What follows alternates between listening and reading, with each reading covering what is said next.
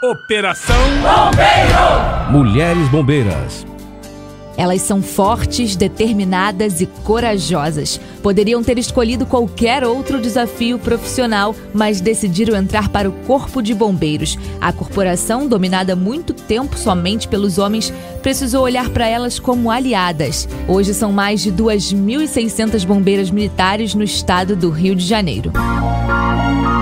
A Major Raquel Lopes se tornou, em dezembro de 2018, a primeira piloto de helicóptero dos Bombeiros do Rio após 18 anos na corporação. Ela integra o atendimento aeromédico sempre admirei muito a atividade de bombeiro, a profissão de ser herói, né? Qual criança que nunca ficou apaixonado pela profissão de bombeiro? E isso sempre mexeu comigo também. Eu tive um incentivo muito grande da minha família, que achavam que eu levava jeito, cuidar de pessoas e gostava da adrenalina.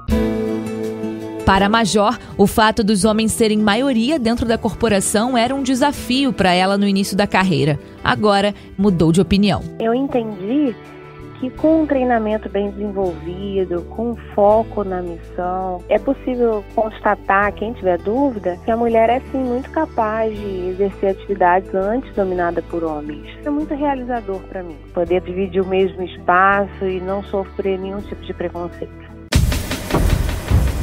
No ar, no mar, as mulheres bombeiras estão atentas também ao que acontece no litoral fluminense. A Major Heloísa Fada, comandante do destacamento de guarda-vida do Recreio dos Bandeirantes, na zona oeste do Rio, conta que a maioria dos afogamentos nas praias acontece pela falta de respeito à sinalização.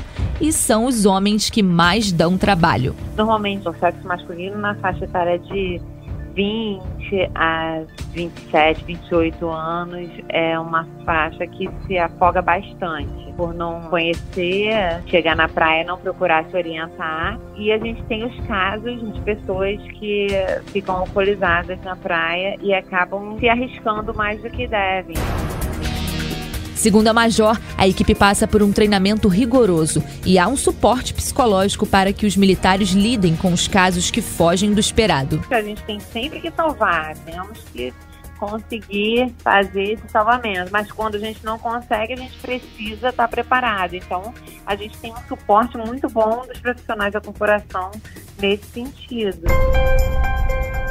Quem foi atendido por uma bombeira pode falar com propriedade sobre a atuação delas. Fabrícia Mesquita, de 31 anos, sofreu um acidente de moto em 2010. Apesar do susto, ela se lembra com gratidão do carinho que recebeu durante o socorro. Quando o socorro chegou, um dos socorristas era uma mulher.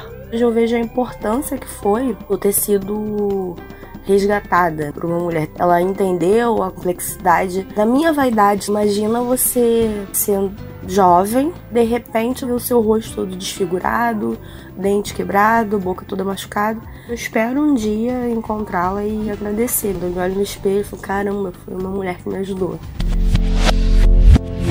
Com o passar dos anos, as mulheres deixam sua marca no Corpo de Bombeiros do Rio e novas histórias de superação. Kellen Salles foi a primeira a ocupar o cargo de tenente-coronel na corporação, patente que a tropa nunca contestou. A tropa, ela te aceita, ela te reconhece como líder. A maior dificuldade foi vencer os meus próprios limites. A questão da preparação física, preparação técnica, preparação psicológica. A Tenente Coronel Kellen fala com satisfação do reconhecimento nas ruas. A população reage de uma forma muito interessante, elas sorriem, querem tirar fotos, algumas mulheres batem palmas.